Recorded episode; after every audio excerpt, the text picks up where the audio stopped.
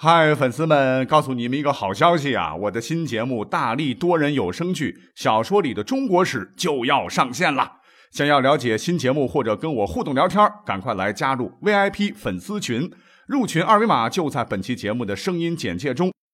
你也可以添加我的小号，拼音大历史加六零六 D A L I S H I 六零六，然后拉您入群，我在那儿等你。管他正史野史。这里只有大历史，大力讲的历史正在播出。大家好，欢迎收听本期节目。如今呢，工作节奏都加快了，很多行业都在抱怨啊，说自个儿的行业呢是个高危职业，比方说媒体啊、警察呀、医护人员、IT 从业者、学生等等等啊，都上榜了。那近年来，高危职业这四个字呢，也成了文章通用的热门词。可是各位知道吗？自从人类诞生啊，随着百行百业兴起，也催生出了古代的这个高危职业。哎，今天我们就来做一个盘点，跟大家来说一说。我们呢，闲话不多说啊，先说第一个。那前段时间，老谋子导演了一部电影，叫做《影》。哎，我看了以后觉得着实不错啊，泼墨山水，很张艺谋。而且全片呢，有这么一个高潮情节，就是最后。暗暗潜入天险靖州的沛国士兵啊，使用自制的氧气瓶，最终是一番血战拿下了该城。那重点是看过这部片子的很多朋友啊，呃，可能会想了啊，这个张导啊，这个电影是不是有些天马行空了呢？啊，古代怎么可能会有专业的潜水设备了呢？呃，有些朋友也会说了哈，无所谓了，既然是艺术创作嘛，能理解哈。可是，如果这两种想法你真的是这么觉得啊，那你真的就理解错了。因为老谋子很可能看过历史，那就是我们的古代人真有潜水装备。哎，也就是说，古代真有潜水员了。我们要说的第一个危险职业就是古代的潜水员啊。潜水员即使拿到现在啊，一项数据统计吧，潜水的危险性也是很大的。要知道。这个跑到水里边，水压很大呀，在没有任何东西的帮助下，正常人下潜的这个深度呢，哎，也就是十米左右啊。即使有氧气瓶，你耳朵也受不了啊，耳膜会特别疼。那一些专业潜水者能下潜是十五米，极限呢也就在六十到七十米左右。可是你知道吗？即使是如今呢，休闲潜水的死亡率也是高居各项运动的榜首，乃是万分之一点六三。开车与之相比是万分之一点五次啊！但是各位不要忘记了，大多数人每天都开车呀。而且呢，绝大多数潜水员每年呢也没有潜过几次水啊。即使是跟着教练下水，每次去考这个潜水证的几十万人当中，仍有十多人在课程中死亡。所以这么来说，潜水，尤其是专门从事潜水工作的这个职业，危险性绝对是排前三。可问题是，我们现在要潜水都有什么呼吸器呀、空气筒啊、潜水服、蛙鞋、什么潜水袋等等工具。那你说，古代科技它不发达，怎么会有电影里面演的那样的潜水装备呢？即使刚才告诉大家伙了哈，古代真有，我想很多朋友也觉得不可信啊，你这是野史，你这是胡诌八咧。没有关系了，事实胜于雄辩。那经过考古来考证啊，由于咱们国家呢，这个古代的这些贵族们哈，对于奇珍异宝特别喜欢，尤其是一些宝珠啊，啊，它都是。处在大海深处的，所谓是消费决定市场嘛。于是乎，很早古代就产生了采珠这一行业，而干这个行当的呢，就叫做呃采珠人，也就是古代最早专门从事专业潜水的潜水员啊。你想啊，大海它深不可测呀，要在海底去采集海中的珍珠，很有可能要潜到十多米的浅海。或潜入啊几十米的深海，冒着生命危险才能把宝珠运到船上。而所谓生命只有一次，啊，古人也懂啊，啊，于是随着这个职业的越来越发展吧，大致从唐代起，南海地区的采珠人就开始从裸身潜海变为身着防护服、口衔呼吸管来潜海采珠了。那这个时候的防护服呢，是用棉布或牛皮制成的紧身衣，另外呢还有一个头套啊，头套戴上以后呢，可以罩住整个头部，只留下眼、鼻、口露在外面。呼吸管呢，则是一个锡制的空吸长管，两头都是喇叭口，一头呢罩住口鼻，另一头露出水面。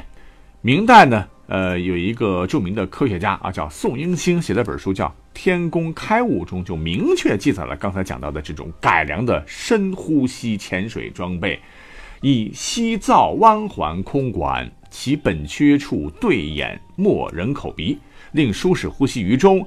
呃，别以熟皮包络耳相之际，啊，当时的这个潜水装备已经发展为细锁式了啊。这种呼吸装置的一端呢，可以将采珠人的口鼻完全罩住，另一端则可以露出水面与空气相连通。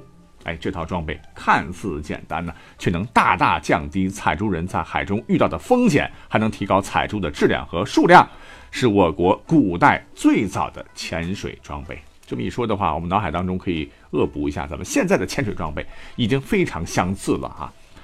那虽然说古人很聪明啊，这个潜水设备当年也是绝对领先全世界很多很多年啊。我们张艺谋拍的这个电影啊，一定是采纳了这个古代的这样一个线索啊，所以才在这个影片当中啊啊出现了潜水装备。可是你看吧，咱们现代人呢？再有十分专业的设备，危险还是时有发生的。那更何况是古代了。那么明代呢，有一首诗啊，叫做《采珠行》啊，就对这个行当的危险性做了生动的描写。诗是这么说的：说忽狂飙吹浪起，船折翻摧舟欲齐，哀哀呼天天不闻，十万壮丁半生死。所以说，你要说这个古代的高危职业的时候，采珠人，也就是当时的古代潜水员，无论如何必须要列榜啊。好，那就是我们说的第一种高危职业了。那还有呢？第二个要说到的古代的这个高危行当啊，告诉各位，你可能想不到哈，那就是古代版的邮递员，也就是当年驿站的驿卒们。那现在这个邮递员也是很辛苦的了啊，但是呢。不会啊，危及他们的生命。可是古代那可不一定啊。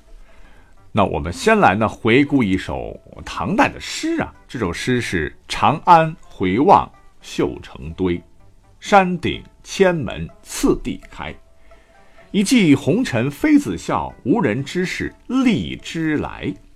但是这首唐诗呢，就是我初中的时候被老师逼着背过哈，讲的就是诗人呐讥讽。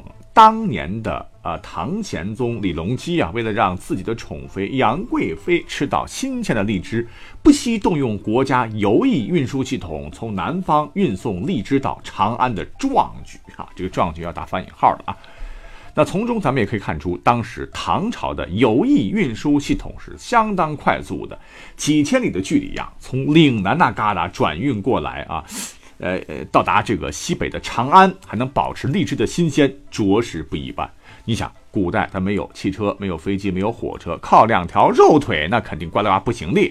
所以最快的交通工具只能依靠马了。马虽然快，可马它也需要吃草休息，不是？于是古人呢就采用车轮接力，呃，沿着这个路途是不断的换马换人，这就是古代的邮政所、驿站啊，就此诞生了。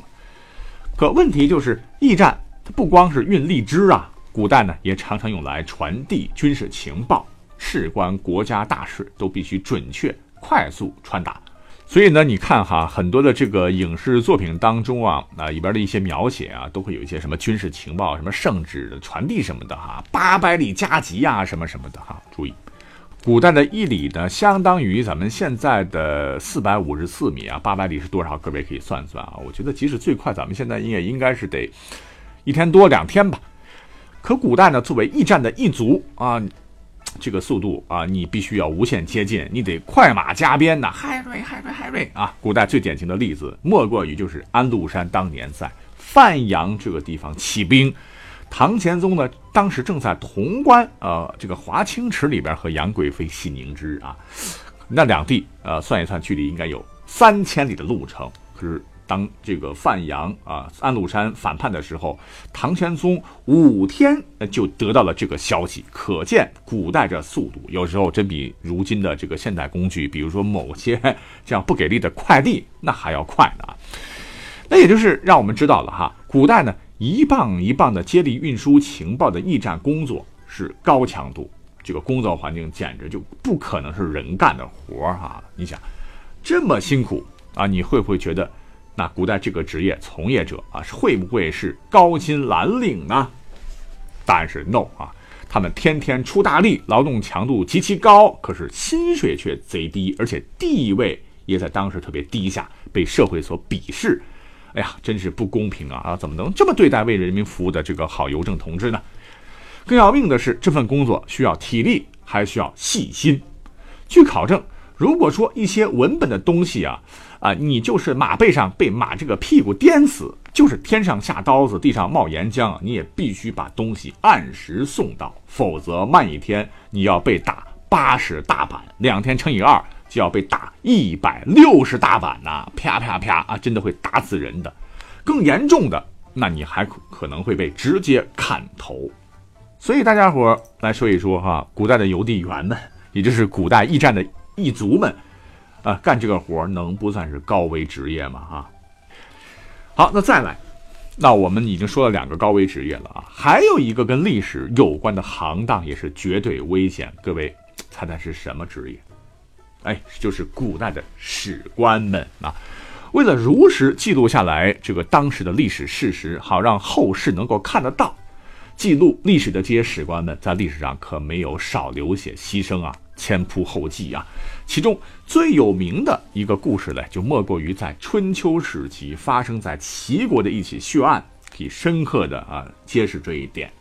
那么这个故事事情是这样的：说当时的这个齐国有一位国君呢，叫做姜光，而姜光能当上齐国的君主，还是大臣崔杼一起联合起来才做到的。